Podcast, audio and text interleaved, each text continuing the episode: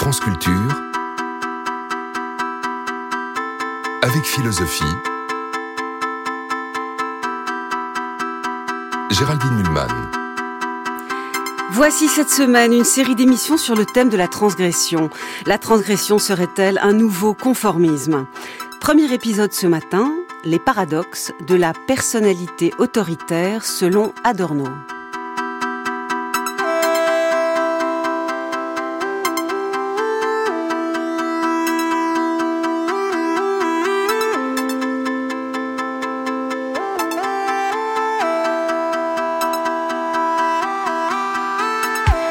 Beaucoup de domaines attireront notre attention dans cette série, la politique, l'esthétique, la vie de tous les jours. La transgression à l'assaut des normes ne peut-elle pas devenir elle-même une norme, la norme?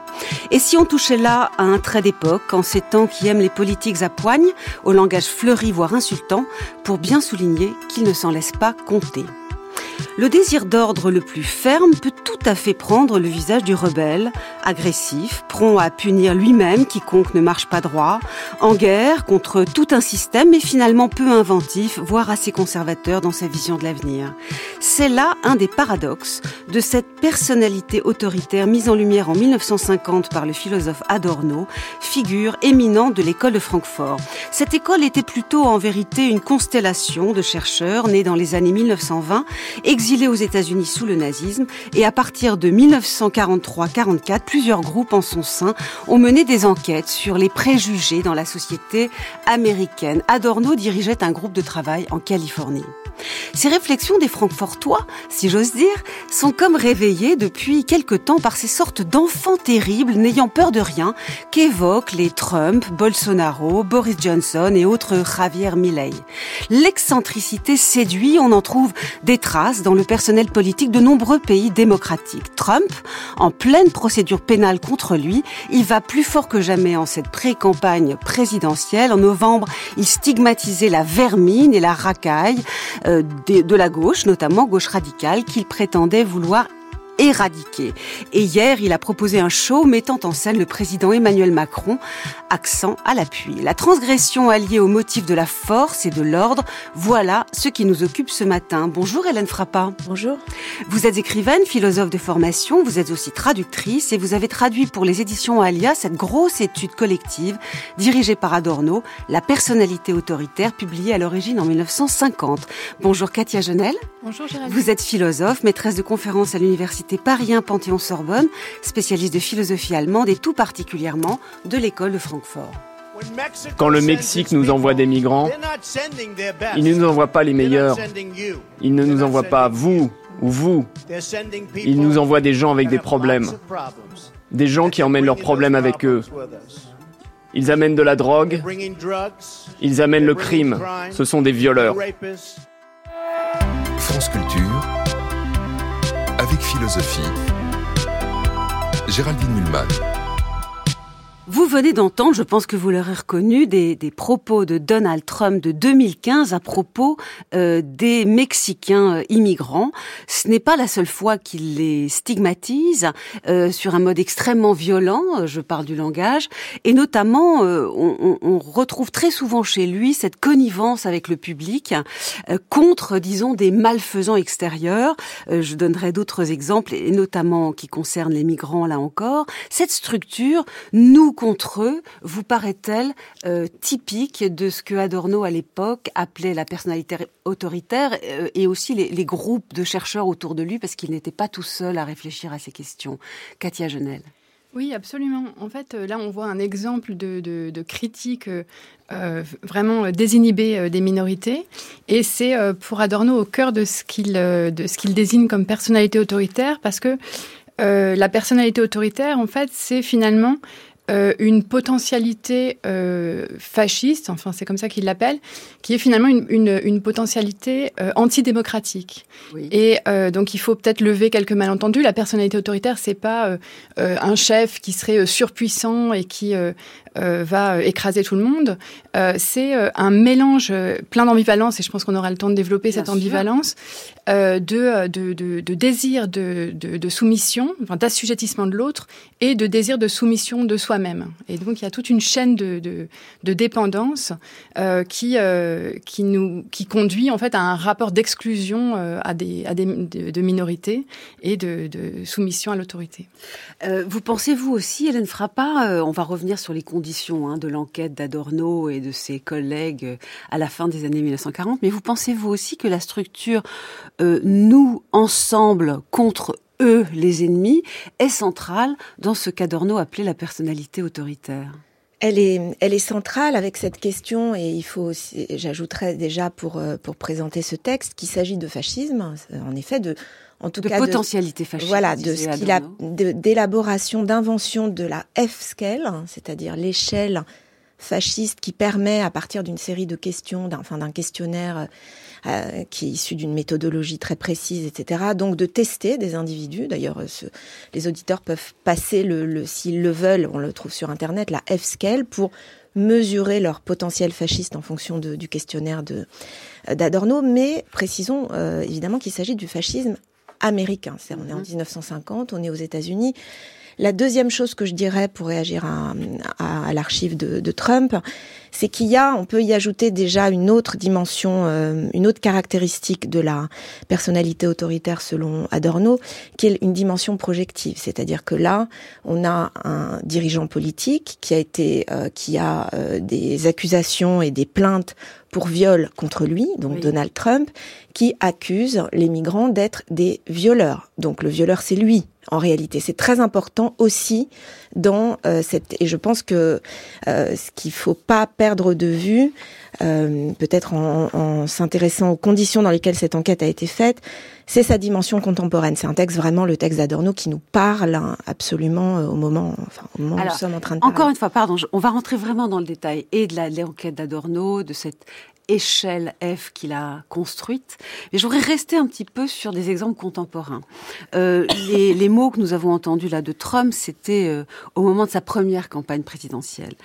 Aujourd'hui, c'est-à-dire il y a quelques semaines en novembre, il disait, et là on sent bien la dimension projective, qu'il voulait éradiquer les communistes, les marxistes, les fascistes aussi, bien sûr. Hein, les fascistes font partie de la figure de l'ennemi, en tout cas euh, dans son propos explicite, et les voyous de la gauche radicale, qui, ajoutait-il, vivent comme de la vermine dans les limites de notre pays, qui mentent, volent et trichent lors des élections, prêts à détruire l'Amérique dimension projective au sens où c'est précisément le fait, lui, de ne pas avoir reconnu la vérité de l'élection.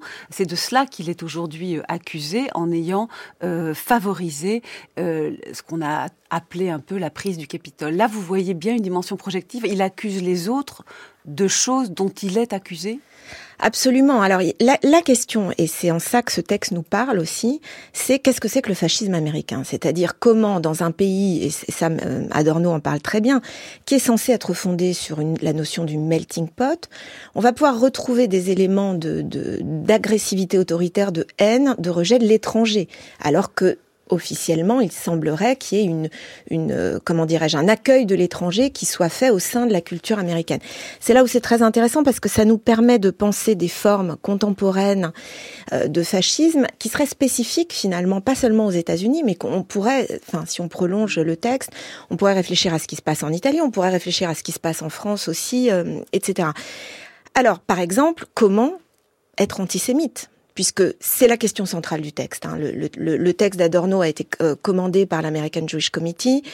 Euh, il était même destiné euh, au départ à faire partie d'une série de, de, textes qui allaient pouvoir être euh, séparés en opuscules qui, qui, auraient une vocation militante aussi, une vocation, disons, d'élucidation de ce que c'est que l'antisémitisme, mais aussi qui permettrait de lutter évidemment contre ce phénomène. Donc toute cette rhétorique de la vermine, euh, de euh, l'écrasement, enfin de, c'est une rhétorique qu'on a trouvée, qu'on on va en parler, je pense, mais qui, a été celle du nazisme que reprend Trump euh, sans jamais la citer explicitement, mais en même temps avec des noms de code euh, qui sont assez clairs pour ceux auxquels il s'adresse. Katia Genel, j'aurais quand même pour nos auditeurs qu'on précise un certain nombre de choses. Bien sûr, il y avait ce qu'on appelait aux États-Unis, à la fin de la Seconde Guerre mondiale et, et au début de la, dans l'après-guerre, dans la fin des années 1940, juste avant d'ailleurs le McCarthy, c'est pas tout à fait un hasard, des agitateurs, euh, on les appelait comme ça, des agitateurs d'extrême droite, des gens qu'on a oubliés, George Allison Phelps, euh, Joseph E. McWilliams, Martin Luther Thomas, euh, et les, les, les exilés de Francfort connaissaient parfaitement ces gens-là. Euh, ils disaient qu'ils voulaient tester dans le, la population américaine l'attrait pour ces gens-là et pour tout un tas d'idées. Et effectivement, il prononçait le mot fascisme. Mais il me semble qu'Adorno a mis quand même quelques bémols. Il ne pensait pas qu'il y aurait une répétition à l'identique du fascisme d'avant-guerre. Il, demandait lui-même à prendre le mot fascisme euh, avec certaines pincettes, non? Oui, absolument. Et il y a un flottement en fait sur ce terme de fascisme, euh, puisque euh, en fait il y a une forme d'équivalence qui est faite entre euh, personnalité autoritaire, personnalité susceptible de fascisme et personnalité antidémocratique. Donc il cherche à désigner en fait une sorte de de structure psychique qui qui qui nous rend enclin à à adhérer à des, des préjugés euh, bon antisémites et, euh, et, plus généralement antidémocratiques. Et si je permettre, il demandait euh, que la question de l'antisémitisme, même si vous avez raison, elle ne fera pas aller centrale dans, dans son étude, on pose des questions autour de cela aux, aux personnes interrogées. Néanmoins, elle n'est pas unique. Enfin, ah il peut y avoir de la personnalité autoritaire comme il disait, sans une dimension antisémite tout à fait forte. Oui, oui, euh, le, la personnalité, enfin, l'antisémitisme était un des aspects, un aspect très important, mais c'est un des aspects. Oui. Et, euh, et, donc il y a bien cette idée que euh, il s'agit de, enfin ils, vont ils vont essayer de, de, de saisir des tendances au sein de la société américaine, au sein d'une démocratie après la guerre, c'est-à-dire à un moment où personne ne peut explicitement se déclarer fasciste. Enfin ce serait euh, vraiment euh, voilà euh, vraiment cynique.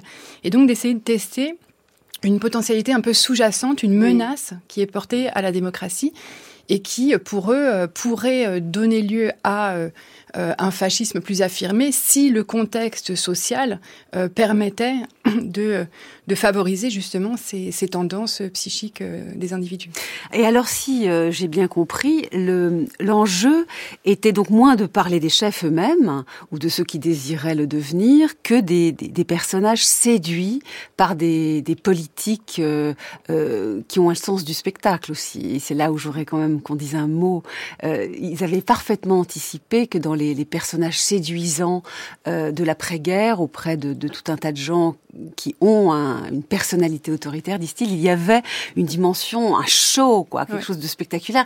Et quand Trump, par exemple, faisait en 2019 euh, euh, dire au public devant lui qu'est-ce qu'il faut faire avec tel élu démocrate, Ilan Omar, qui est une, une, fille qui a été réfugiée, qui est arrivée comme enfant de Somalie, et le, il a entendu dans, dans la foule en Floride quelqu'un dire, il entendait send her back, send them back. Mettez, mettez-les de côté, dont c'était en Caroline du Nord, euh, euh, renvoyez-le là chez elle, etc. Et en Floride, quand quelqu'un dira qu'est-ce qu'on fait des migrants, il entend dans la foule quelqu'un dire shoot them, ce qui est quand même un appel au meurtre. Euh, ce Trump qui a le sens du show dit them, on n'a pas trop le droit de dire ça, mais on peut le dire en Floride. Et il adore en fait que la foule dans son show dise des propos transgressifs. Oui, c'est une des, raisons pour lesquelles euh, euh les, commentateurs euh, vont euh, rechercher la notion de personnalité autoritaire d'Adorno pour, pour parler du phénomène de Trump et d'autres phénomènes de, euh, de, de, de, showman aussi euh, à, à l'époque contemporaine. Euh, les agitateurs que vous évoquiez tout à l'heure et qu'ils ont euh, qu'ils ont étudié, dont ils ont étudié les harangues, sont aussi des gens qui créent du spectacle. Et Adorno insiste beaucoup sur cette idée.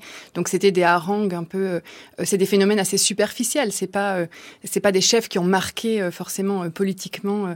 c'est des, des, des, voilà, des, des discours de, de haine qui, qui ont suscité une adhésion spontanée assez, assez forte et qu'ils ont étudié. ce sont, ce sont des, des des, des, spectacles. Hein. Ils insistent beaucoup sur cette idée. C'est ça qui plaît. Il faut que ce soit fabriqué. C'est pas c'est pas spontanément des discours de haine. C'est vraiment de la c'est des jeux sur des techniques en fait psychologiques pour favoriser l'adhésion à ces préjugés. Alors on va revenir. Elle ne fera pas vraiment au texte d'Adorno, mais c'est vrai qu'il y avait d'autres groupes de travail que le sien qui ont qui ont extrêmement clairement travaillé sur la séduction de ces agitateurs américains. Et notamment, il y avait deux personnages euh, qui s'appelaient Leventhal et, et, Gutermann. Pourriez-vous nous dire, Katia Genel, un peu qui ils sont, ces chercheurs, et qu'est-ce que c'est que cette étude qu'ils ont menée, eux, sur la côte Est, et non pas, comme Adorno, sur la côte Ouest des États-Unis? Oui, alors, euh, les, les, donc leur, euh, leur étude, c'est les prophètes du mensonge. C'est une étude sur cette agitation fasciste euh, aux États-Unis. Euh, Lowenthal, c'était un collaborateur de, de, de l'Institut de recherche sociale de l'école de Francfort de longue date, en fait, depuis le, le début. Et euh, Norbert Gutermann, c'est quelqu'un qui a beaucoup travaillé en France à la, la réception du, du, marxisme et qui a travaillé avec Lefebvre, par exemple. Euh, et donc tous deux ont, on fait cette, euh, cette étude. Euh, Adorno a aussi participé puisqu'il a aussi étudié Martin Luther Thomas, l'un des, des, agitateurs. et donc il s'agissait en fait de, enfin ils étaient assez conscients qu'il s'agissait d'un phénomène, oui superficiel en fait, mais qui avait des, des, enjeux.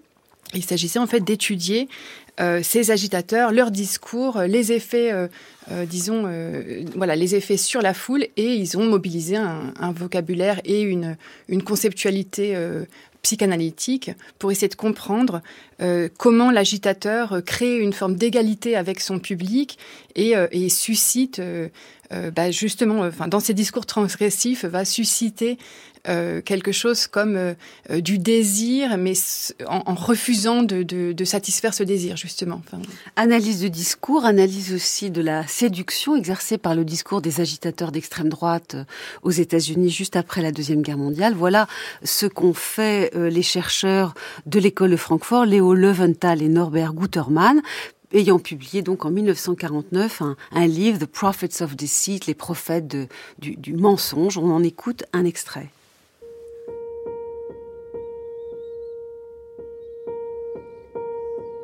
Puisque son public est composé de dupes éternels, victimes d'une conspiration omniprésente, on se doute que l'agitateur va insister sur toutes les bonnes choses de la vie dont profitent les autres, contrairement à ses auditeurs. L'agitateur peut donner l'impression d'emboîter le pas aux révolutionnaires, en prenant une redistribution des richesses. En réalité, il se garde de tirer des conséquences aussi explosives. L'agitateur dresse l'étrange tableau de maisons luxueuses, démesurées, où l'alcool coule à flot et où les piscines prolifèrent. Les enfants jouent dans des garderies tandis que les adultes font la fête dans des salles de jeux et des boîtes de nuit, autour de pistes de course et dans des chambres à coucher. Cette vie d'adultère et de perversion est stigmatisée comme anti-américaine caractéristique des étrangers et des réfugiés qui dilapident des fortunes mirifiques quand ils ne sont pas occupés à voler le travail des Américains. L'agitateur aiguise souvent l'appétit de ses soutiens par des descriptions détaillées des richesses de l'ennemi, tout en soulevant leur indignation face à des pratiques aussi dépravées.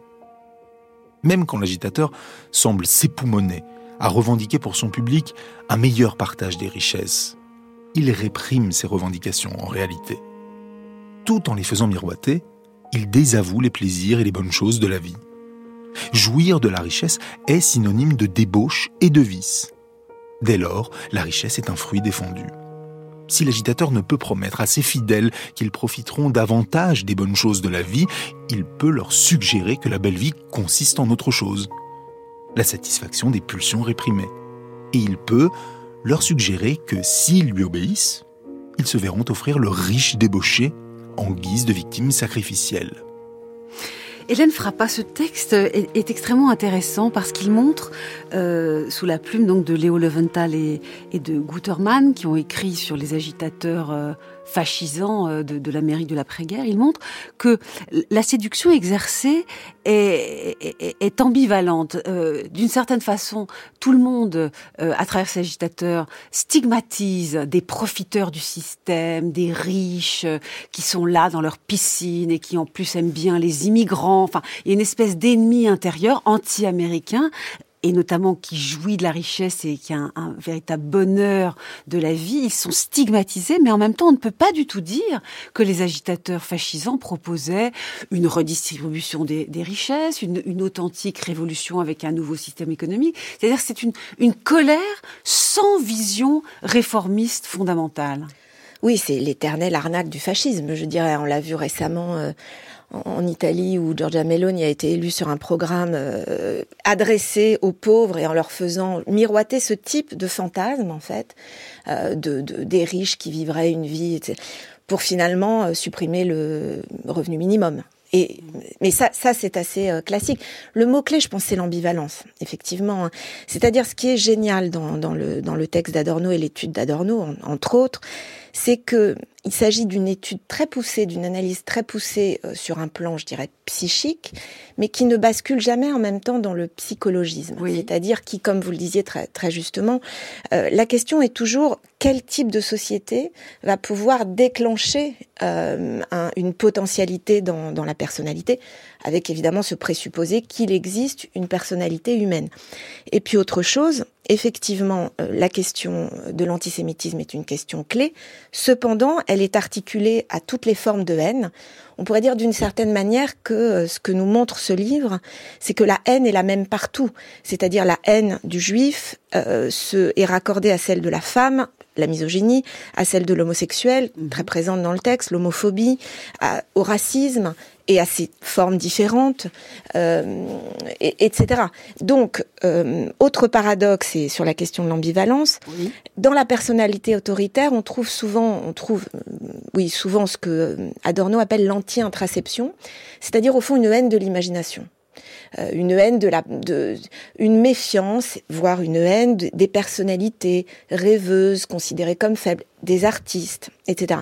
Et en même temps, dans le texte qu'on vient d'entendre, on voit bien comment se déchaîne un imaginaire, enfin un fantasme assez pauvre hein, en réalité, hein, qui se ramène à ce que Adorno appelle la promiscuité. Enfin, c'est un terme américain qui désignerait, disons, des fantasmes de débauche. Il y aurait des classes, des conspirations de classes dirigeantes en secret qui se livreraient à des orgiaques, orgiaques de partout, secrètes, etc. Tandis que les pauvres, eux, seraient euh, maintenus dans un état comme ça où ils ne, pourraient pas se, se, se livrer à toute cette débauche, etc. Donc tout ça repose euh, effectivement sur un sur des fantasmes, oui. Mais qui ne sont pas du côté de l'imagination. C'est pas la même chose en fait. Donc ce texte est vraiment de ce point de vue-là euh, euh assez, génial sur ce que c'est aussi que la personnalité, euh, enfin ce que c'est que psychiquement un, un, être humain et quelles sont les quelle est toute son ambivalence. Katia Genel. Oui, ben je crois que c'est un, je crois que le, paragraphe dont est issu le, texte qu'on vient d'entendre s'appelle fruit défendu. Euh, et donc c'est vraiment l'idée que euh, on va critiquer la transgression, c'est-à-dire ces gens qui transgressent, qui eux ont des plaisirs, etc. Et euh, pour pour donc ça c'est c'est ce que ce qu'analyse Lewenthal et, Guterman, mais Adorno pourrait appeler ça une une satisfaction substitutive. En fait, ce discours, il il, euh, il, voilà, il fait, il fait voir euh, ce, que serait une sorte de satisfaction des désirs sans jamais vraiment la donner, mais en la promettant. Et c'est, c'est un peu le, le rôle. Euh, et Adorno fait lui-même ce rapprochement entre la propagande des agitateurs fascistes et l'industrie culturelle. C'est un peu le rôle de l'industrie culturelle, c'est-à-dire donner cette satisfaction substitutive. Euh, quand même dans laquelle il y a de la frustration. Dans laquelle il y a de la frustration, exactement. Voilà, c'est-à-dire en fait, c'est le contraire, c'est ce que vous disiez, c'est le contraire de la répartition des richesses. Il y a pas, on s'attaque pas aux causes du malaise social, mais on va essayer de, euh, de susciter ces désirs en les frustrant, de les discipliner, de les orienter, mais sans jamais les satisfaire. On peut dire alors, Katia Genel, que à première vue, la séduction qui existe, qui, que, suscite pardon euh, ces, ces agitateurs fascisants, euh, repose sur une haine des transgresseurs. Il y a des riches qui transgressent tout, euh, ils sont horribles, il faut les éradiquer, etc. Mais en même temps, et voilà, on va arriver au cœur de notre affaire, la personnalité autoritaire est prête à les punir, à les châtier sur le mode le plus transgressif qui soit, ça fait partie des fantasmes que vous évoquiez, euh, Hélène Frappa, euh, sans aucun respect euh, apparent des règles de droit.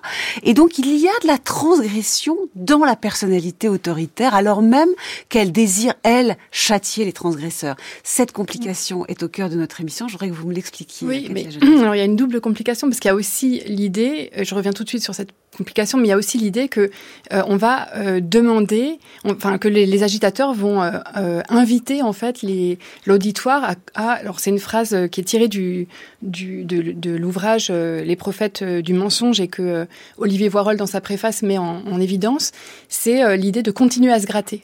Il dit voilà que les que les agitateurs euh, produisent en fait chez les individus euh, ces espèces de d'injonction à continuer à se gratter. Au lieu de, de, il y a des plaies voilà il y a des plaies qui et au lieu de les cicatri voilà, au lieu de les laisser cicatriser on va les, les les exacerber les, les voilà les continuer à se gratter. Et donc cette bon voilà cette transgression elle est elle est donc il y a de la transgression qui est effectivement punie.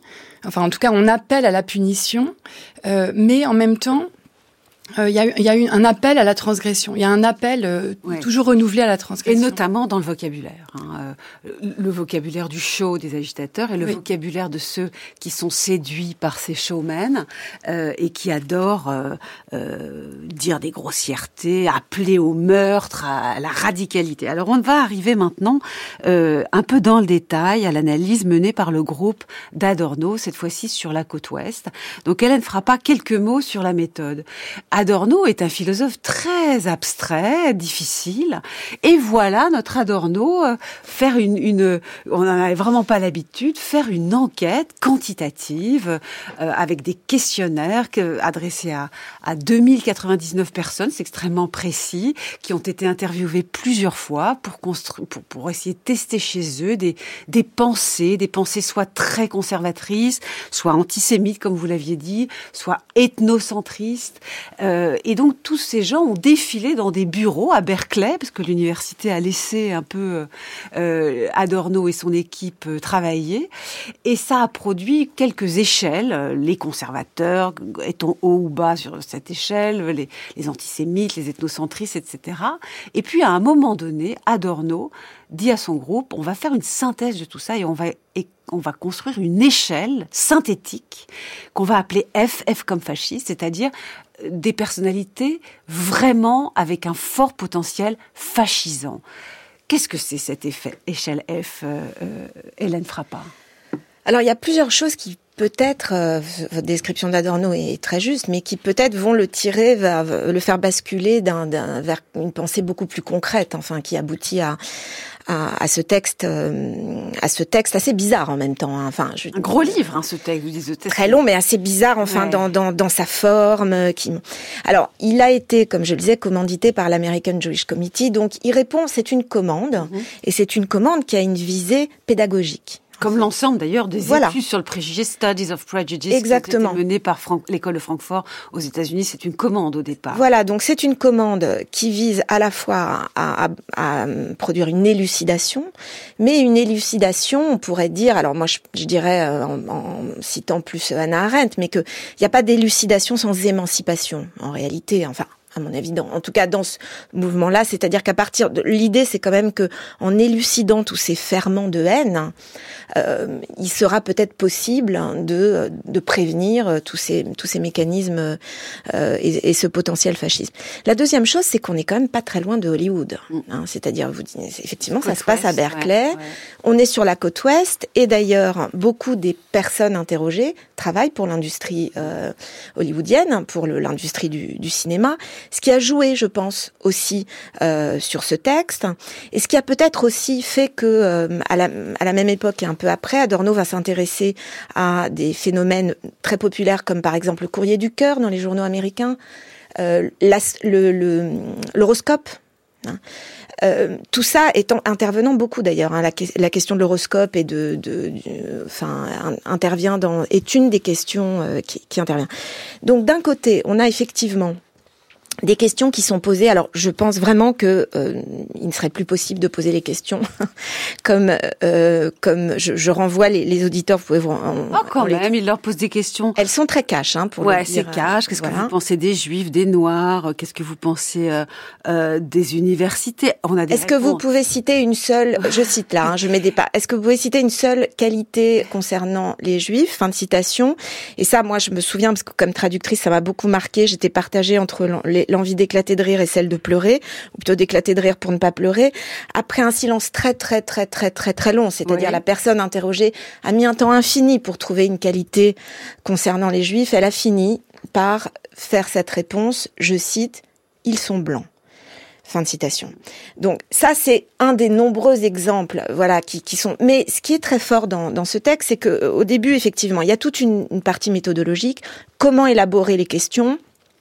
Euh, quelles sont les conditions de possibilité, on pourrait dire, de, de ce questionnaire, avec d'un côté un présupposé effectivement qui repose sur l'idée qu'il existe une personnalité euh, humaine, et donc un présupposé freudien, on pourrait dire, et puis d'un autre côté l'idée que ce présupposé va être activé par une société, un certain type de société, un certain type d'éducation, etc.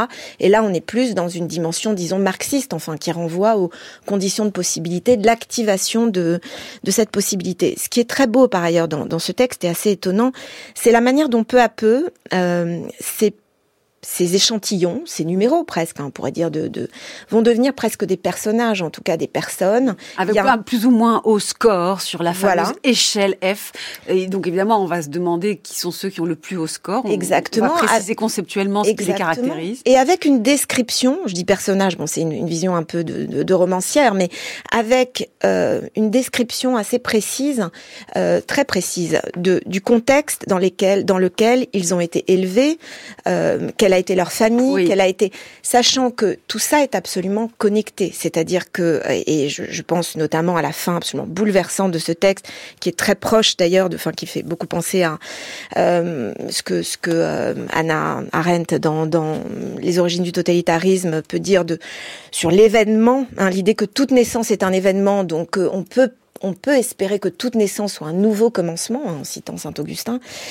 Euh, là, il y a cette idée que euh, après cette traversée d'une noirceur absolue, parce qu'on est en 1950. Hein. Enfin, on est surtout un peu avant, parce que le bouquin paraît en voilà. 1950. Mais c'est-à-dire en fait, on est assez près de la Seconde Guerre mondiale pour que on puisse espérer euh, de, de l'être humain une certaine empathie pour les millions de morts, euh, le génocide produit par l'idéologie nazie, et en même temps une connaissance suffisamment euh, affûtée aussi pour que ces préjugés-là ne soient pas reconduits. C'est ça qui est vertigineux. Mais fait, il n'y a pas texte. que l'antisémitisme, on l'a dit, et je voudrais le répéter. Euh, c'est étonnant comment ces gens parlent euh, de tout un tas de choses. Je rappelle à nos auditeurs que nous euh, attaquons ce matin une série dont le titre est la, la transgression est-elle un nouveau conformisme? Et que nous parlons de cette notion forgée par Adorno à l'issue d'une enquête assez extraordinaire au lendemain de la Deuxième Guerre mondiale aux, aux États-Unis, une enquête qui a débouché sur ce livre, La personnalité autoritaire, à, partir de,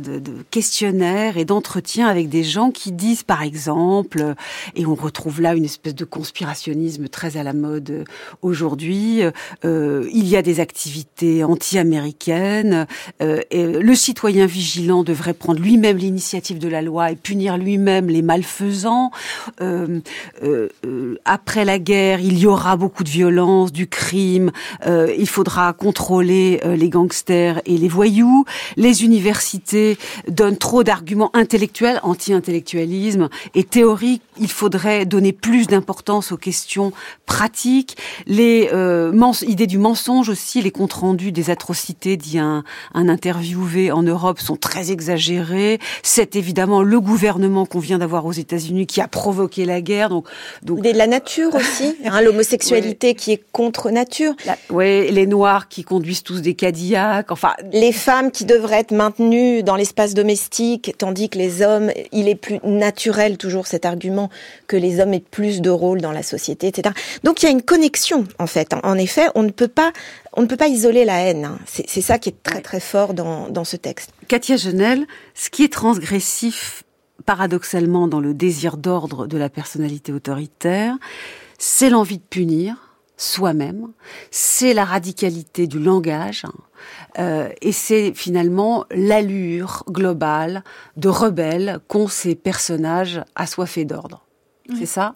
Oui, on a, on a ce, ce, on tourne autour de ce, de ce paradoxe de la personnalité autoritaire, c'est euh, cette idée qu'à la fois euh, la personnalité autoritaire se forge sur l'absence d'autorité, sur la perte d'autorité, donc euh, cette absence d'autorité qui est en fait l'autorité du père fait que, donc c'est une explication euh, d'ordre psychanalytique que donne Adorno et ses, et ses collègues, euh, les individus vont euh, être justement de plus en plus conventionnalistes, enfin ils vont s'attacher à des, ils vont se soumettre à des autorités de façon purement externe, de façon à partir d'une de, de ce qu'ils appellent, de ce que ce qu'Adorno et ses collègues appellent un moi faible. Mmh. Ils vont se soumettre tout en recherchant perpétuellement une autorité.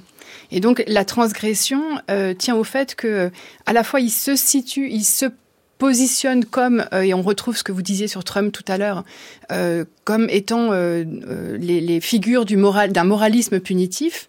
Ils vont essayer de, punir, enfin avoir une volonté de punition de tous ceux qui transgressent. Et en même temps, comme ils sont attachés à l'autorité, ils vont chercher à à justement à incarner euh, une autorité, quelle que soit la situation. C'est-à-dire, ils vont rechercher le pouvoir, ils vont rechercher mm. euh, la prise de pouvoir. Et on retrouve ça chez Trump, cette idée que il peut stigmatiser euh, les, les, migrants et, et, et, critiquer leurs transgressions, mais pour lui-même, il s'autorise toutes les transgressions possibles. C'est-à-dire mm-hmm. que c'est lui qui incarne la morale du moment qu'elle est la règle du plus fort. La règle du plus fort, car la faiblesse est vraiment quelque chose de mauvais profondément euh, euh, par les, les, personnages qui sont les plus proches de ce que Adorno appelle la personnalité autoritaire. Eux-mêmes parfois font référence à des souffrances qu'ils ont pu connaître enfants, mais ils disent que c'est c'est fini, euh, ils sont très forts, ils se sont construits comme des personnages forts. Le culte de la force est central, mm. Katia Genet. Oui, la faiblesse est déniée. Et, euh, et bon, bah, toute l'explication d'Adorno tient au fait que euh, le déni, c'est le déni de, de qualité qu'on a soi-même et qu'on ne veut pas se reconnaître et qu'on projette sur les groupes externes. Quant à l'envie de punir les malfaisants, elle est obsessionnelle. on écoute un passage des études sur la personnalité autoritaire d'Adorno en ce sens l'individu qui a été contraint d'abandonner des plaisirs fondamentaux et de vivre dans un système de restrictions rigides et qui par conséquent se sent sacrifié, a des chances non seulement de rechercher un objet sur lequel se venger, mais aussi d'être particulièrement ennuyé à l'idée qu'une autre personne reste impunie. Une fois que l'individu s'est convaincu lui-même qu'il existe des gens qui devraient être punis, il dispose d'un canal à travers lequel ses impulsions agressives les plus profondes peuvent s'exprimer, même s'il se considère lui-même comme un individu absolument moral. Si ses autorités externes ou la foule accordent leur approbation à cette forme d'agression, alors elle peut prendre les formes les plus violentes et persister après que les valeurs conventionnelles, au nom desquelles elle a commencé, ont été perdues de vue. Alors ça, c'est c'est très troublant. C'est-à-dire que il faut punir ce qui semble être, euh, euh, disons, une position d'ordre. Euh, Hélène Frappa mais punir à n'importe quel prix. Et ça, c'est le désordre de la rébellion tous azimuts. Donc il y a dans le culte de l'autorité une part transgressive. C'est la question de la loi. Hein. Enfin, si on en revient à, la question que pose celle de, la transgression, c'est-à-dire quelle loi est, transgressée.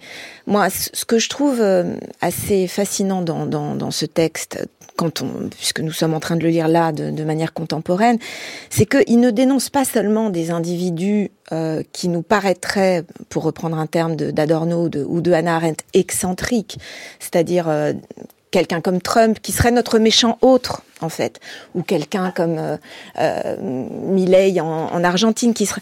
En réalité, est-ce qu'il ne s'agit pas euh, plus concrètement, plus précisément, d'une sorte de ce que ce que les féministes appellent, à mon avis, tout à fait à juste titre et de manière très rigoureuse, continuum hein, qui serait un continuum de violence qui commencerait dans la micro-société qui est celle de la famille, puisque c'est essentiel dans le texte d'Adorno. De, il revient constamment à aux conditions, à l'enfance en fait. Hein. C'est pas l'enfance d'un chef, c'est plutôt l'enfance de ceux qui ont ce potentiel qui ont envie de chef. Voilà.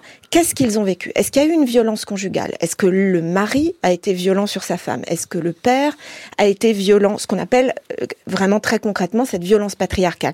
Et comment elle s'est étendue hein, euh, ensuite à leur personnalité, effectivement, avec toute la dimension, le rapport d'ambivalence et de projection de la terreur, de la faiblesse, euh, etc. Et une forme d'identification à cette violence qu'ils ont pu subir.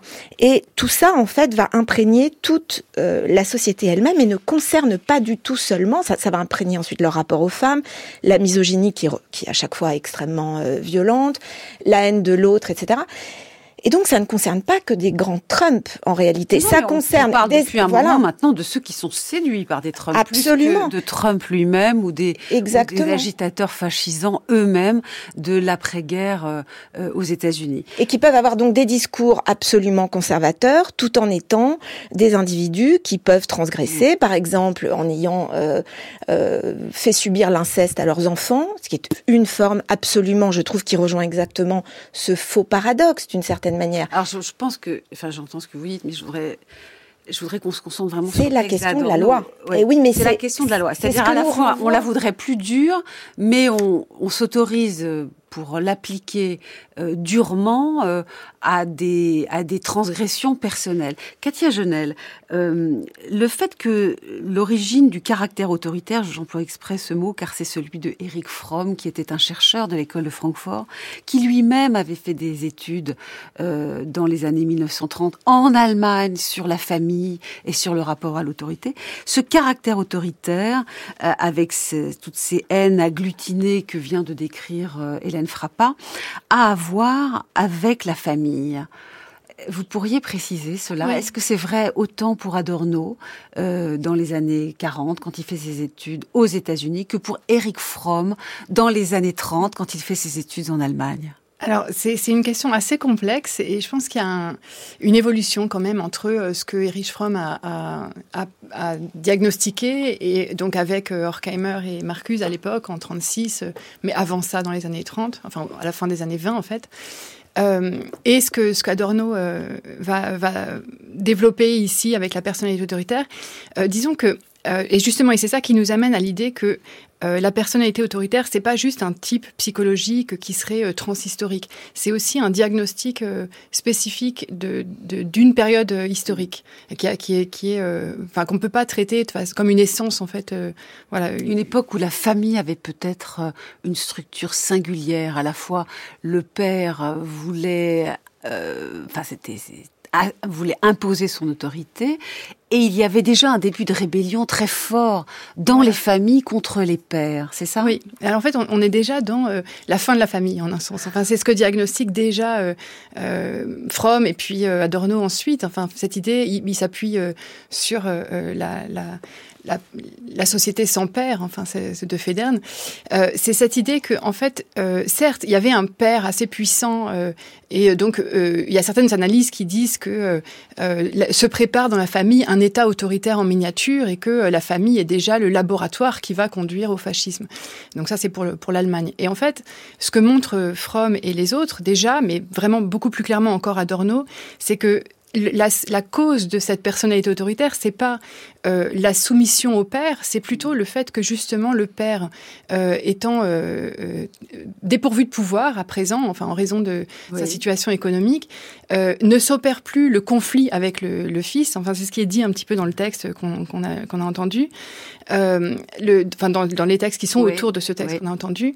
le conflit n'a plus lieu et donc le, une autonomie véritable n'est plus possible par une sorte de combat contre l'autorité.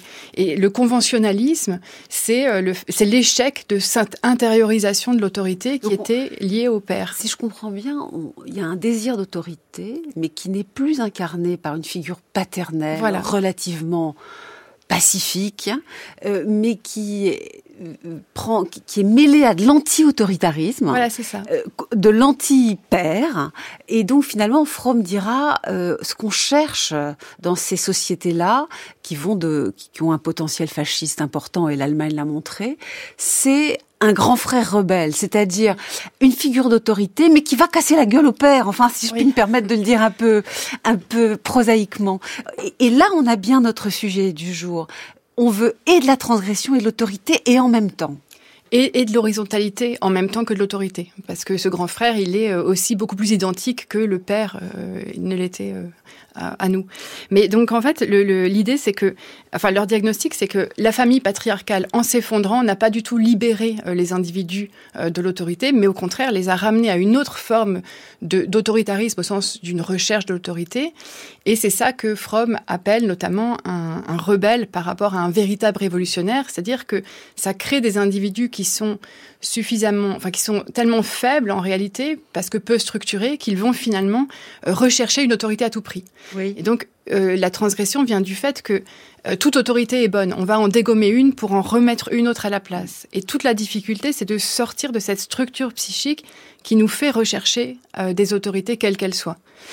Alors, pardon, si je puis me permettre, juste dans, dans le texte, enfin dans les études sur la personnalité autoritaire, la famille patriarcale me paraît peu effondrée en réalité. C'est même la question qui se pose constamment à travers le, le portrait de l'enfance et la dernière, euh, le dernier personnage, je dirais, enfin la dernière personne interrogée, qui est la seule à montrer sur ce donc sur le score de avoir un score absolument être libéral à avoir une personnalité libérale, donc à ne pas être, à être le moins possible, à, avoir un potentiel fasciste absolument presque absent, enfin absent sur ce score-là est précisément quelqu'un dont il décrit longuement la famille hein, et les relations de respect qu'il y avait d'égalité euh, dans la mesure du possible entre son père et sa mère. Et elle a eu un type d'éducation qui ne correspond pas euh, à la norme de la famille patriarcale et il conclut là-dessus. Mm. C'est la dernière phrase. Hein, la fin est vraiment sublime, hein, je trouve. Et la fin est aussi ambiguë. Et même sur votre point, parce que je voudrais quand même citer Adorno, elle pardon, Hélène Frappa. Il faut changer la structure de la oui, famille. Mais ce qui est intéressant, c'est oui, bien sûr, euh, les personnalités autoritaires ont connu l'autorité patriarcale, dites-vous, Hélène Frappa, à la maison. Mais en même temps, il y a un désir de rébellion contre cette autorité paternelle, patriarcale, qui existait aussi. Et Adorno écrit vers la fin du livre, il est d'ailleurs extrêmement difficile de distinguer une telle attitude d'une vraie attitude non autoritaire. Car par certains aspects, la personnalité autoritaire semble détester l'autorité. Ça, c'est cette oui, mais complexité quand même qui est troublante. La complexité, elle se joue entre une rébellion, effectivement, qui est celle de la violence contre la violence, en fait, hein, qui est le, le, comment dire l'enfant qui a été maltraité et qui va réagir à cette figure de père maltraitant en étant séduit, enfin en étant séduit ou contraint par la violence. Et quelqu'un qui aurait un, une, par exemple comme cette jeune fille, qui a des idéaux utopistes, qui est dans un sentiment de révolte contre toute forme d'injustice, de discrimination, qui comprend même pas, qui peut même, et ça c'est très important, qui a de l'humour. Qui a de l'humour, donc ce qui veut dire l'humour, c'est toujours une forme de fluidité psychique, c'est complètement absent d'une personnalité, disons, paranoïaque, par exemple, autoritaire, évidemment. C'est même un peut être cynique, mais pas drôle. Absolument. Et qui n'a pas cette manière, elle peut même faire des blagues sur les juifs, mais qui sont pas du tout des blagues antisémites. Euh, c'est-à-dire que elle, elle voit les autres comme des subjectivités, comme des individualités, comme des singularités. Cette, ce, cette dernière, ce, cette dernière, euh, moi je l'appelle personnage, mais cette dernière femme. Et, euh, et voilà. Donc là, on voit bien qu'elle, elle est du côté de l'idéal, de l'utopie, qui peut s'exprimer en effet contre une révolte, mais c'est pas la même chose que la révolte de la violence, qui, enfin, la révolte de la violence, que l'expression euh, d'une pseudo-révolte dans la violence, euh, qui aboutit à ce que vous appelez dans, dans ce cycle d'émission la transgression, qui pour moi me fait, me fait vraiment penser à ce qu'écrivait euh, David Rousset dans, dans l'univers concentrationnaire quand il écrit cette phrase abyssale qui est les gens normaux ne savent pas que tout est possible. Voilà. Donc cette femme à la fin, elle fait partie de ce qu'on appellerait les gens normaux. Les gens normaux par opposition, non pas qu'il s'agisse de définir la normalité par opposition à ce qui n'est pas normal, mais euh, elle sait que tout n'est pas possible. Tout n'est pas possible, ça veut dire que cette pseudo-transgression qui consiste essentiellement à être violent, aussi bien violent en parole qu'en acte, c'est la même chose. En réalité, c'est ce que nous montre aussi ce texte. Euh, elle est de l'autre côté, puisque transgression, c'est vraiment toujours l'idée de la frontière, hein, et celle qu'on traverse ou pas, étymologiquement, elle est de l'autre côté de cette frontière, cette jeune femme-là qui a le score le plus bas. Katia Genel, Les figures de rebelles hein, qui peuvent donner l'impression d'être euh, anti-autoritaires, comme dit Adorno, mais qui en fait sont là pour euh, installer une autorité très dure. Il y en a eu dans le nazisme et Adorno en parle. Il parle notamment de Ernst Röhm, qui euh, a dirigé jusqu'en 1934, avant d'être écarté, les SA, c'est-à-dire ces, ces, milices en quelque sorte qui faisaient régner ce qu'ils appelaient l'ordre dans la rue, qui ont joué encore d'ailleurs un rôle important plus tard, euh, en 38, au moment de la nuit de cristal, qui matait les communistes dans les années 20 euh, dans la rue, qui cassait des boutiques, qui cassait du juif, mais qui cassait aussi du communiste.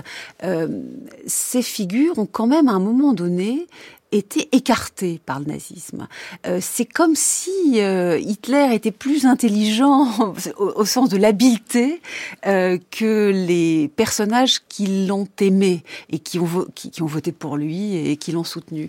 Il savait qu'il fallait leur donner du rebelle et puis à un moment neutraliser les rebelles pour passer à ce qui est quand même l'élaboration d'un système totalitaire où la rébellion n'est plus du tout possible. Oui, alors ça c'est aussi une question de, point de vue depuis lequel on se place dans l'analyse, mais c'est vrai que là, l'analyse d'Adorno est plutôt sur les euh, l'attente euh, d'une autorité qu'on replace. Mais en fait, concrètement, effectivement, quand on analyse le système totalitaire, alors c'est plutôt ce qu'a fait Anna Arendt, mais du point de vue de son fonctionnement, euh, c'est un système qui se met en place effectivement par l'élimination des rebelles et la position d'un d'un pouvoir, euh, d'une terreur en réalité. Donc euh, là, on n'a plus, il y a même plus le jeu euh, qui qui permettait aux, aux, personnalités autoritaires de, de dégommer successivement des, des, rebelles. Est-ce que vous pensez, Katia Genel, que l'une des leçons de ce livre d'Adorno sur la personnalité autoritaire, c'est qu'il faut se méfier des rebelles violents? C'est-à-dire, d'ailleurs Adorno a été très sceptique en 1968, comme Lacan a été très sceptique en 1968 en France, il y a parfois chez les rebelles les plus violents des désirs d'autorité obscurs et dangereux. Oui, c'est intéressant parce que cette question de l'autoritarisme, elle a effectivement complètement euh, euh, elle, a, continué à, être présente euh, à propos de 68. Euh, enfin, les, lecteurs de, l'école de Francfort par la suite ont justement essayé de dire bah, le problème, c'est que l'autoritarisme, c'est au quotidien, c'est, les personnalités qui désirent l'autorité à tout prix.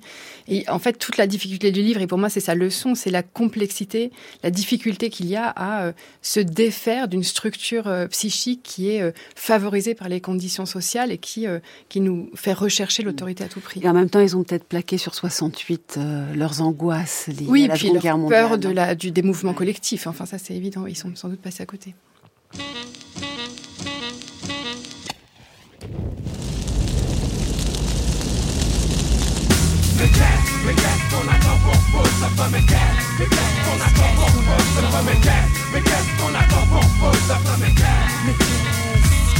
Les années passent, pourtant tout est toujours à sa place. Plus de bitume, donc encore moins d'espace vital et nécessaire à l'équilibre de l'homme. Non, personne n'est séquestré, mais c'est tout comme c'est comme de nous dire que la France avance alors qu'elle pense par la répression stop et net la délinquance. S'il vous plaît, un peu de bon sens écho ne régleront pas les cas d'urgence à coup sûr. Ce qui m'amène à me demander combien de temps tout ceci va encore durer. Ça fait déjà des années que tout t'aurais dû péter. Dommage que l'unité n'était de notre côté, mais vous savez que ça va finir mal. La guerre des mondes, vous l'avez voulu, la voilà. Mais qu'est-ce, mais qu'est-ce qu'on attend pour Mais qu'est-ce qu'on attend pour ne plus suivre les règles du jeu Mais qu'est-ce, mais qu'est-ce qu'on attend pour ne plus Mais qu'est-ce, mais qu'est-ce qu'on attend pour ne Mais qu'est-ce, mais qu'est-ce qu'on attend pour ne plus Mais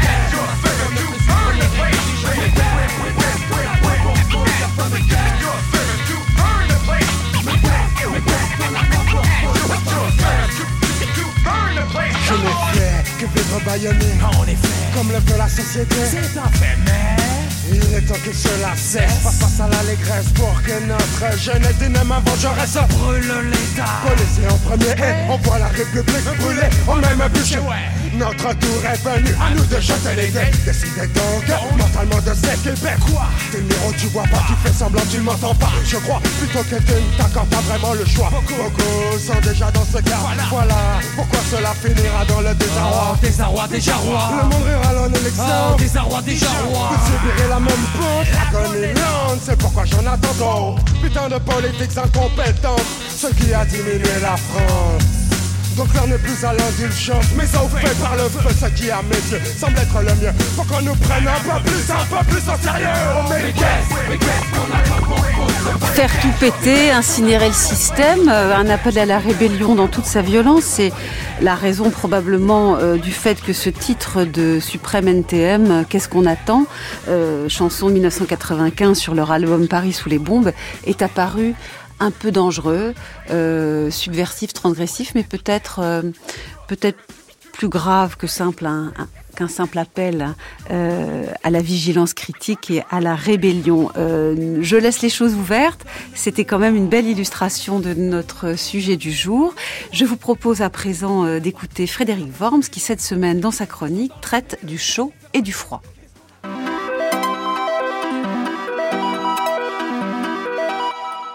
Pourquoi le chaud et le froid sont-ils fondamentaux? On a longtemps méprisé ce qu'on appelait de manière condescendante une physique des qualités, des qualités sensibles.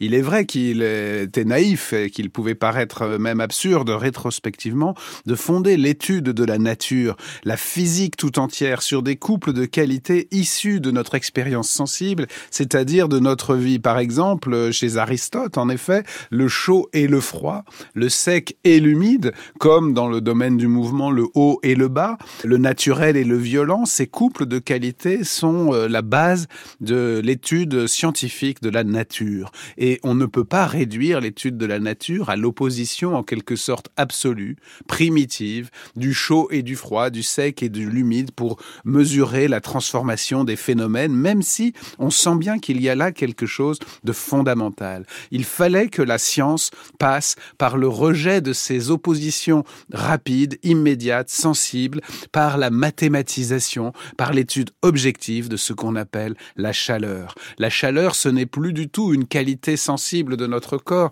La chaleur, c'est l'effet de mouvement de particules, c'est l'effet des tourbillons qui dégagent dans leur travail ce qu'on appelle de l'énergie. Cela se mesure. Et l'une des unités de la chaleur aujourd'hui que nous retrouvons jusque dans nos aliments, ce sont les calories. La chaleur est en effet une quantité et non pas seulement une qualité. Et donc, dans la mathématisation de la science, sur laquelle Gaston Bachelard, et il faudra y revenir, a tant insisté, dans la mathématisation de la science, on tente à négliger les qualités sensibles, le chaud et le froid, dans leur opposition primitive pour notre corps. Et pourtant, aujourd'hui, de plus d'une manière, et même à l'échelle physique, et peut-être même à l'échelle cosmique, nous retrouvons l'échelle qualitative du chaud et du froid. Bien sûr, ce sont d'abord des expériences sensibles, mais c'est-à-dire aussi des expériences objectives. Pourquoi réduire le sensible à du subjectif considéré comme une illusion ou comme une naïveté?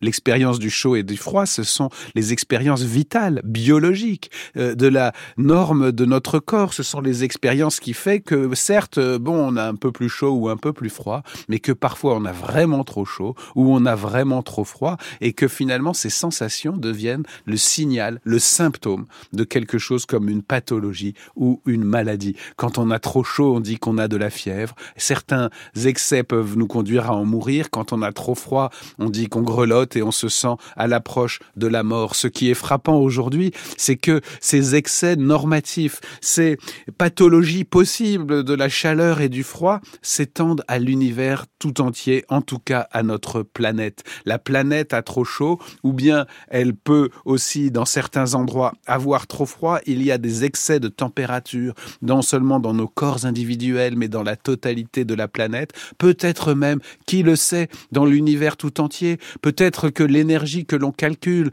que la quantité de particules en tourbillon qui dégagent de la chaleur est à l'échelle cosmique le signe d'une énergie en mouvement et que sa retombée dans le froid glacial des silences infinis dont parlait déjà euh, Blaise Pascal, ce froid glacial n'est que la retombée d'une chaleur en mouvement, d'une énergie, d'un travail qui ne sont pas si méprisables pour la science elle-même.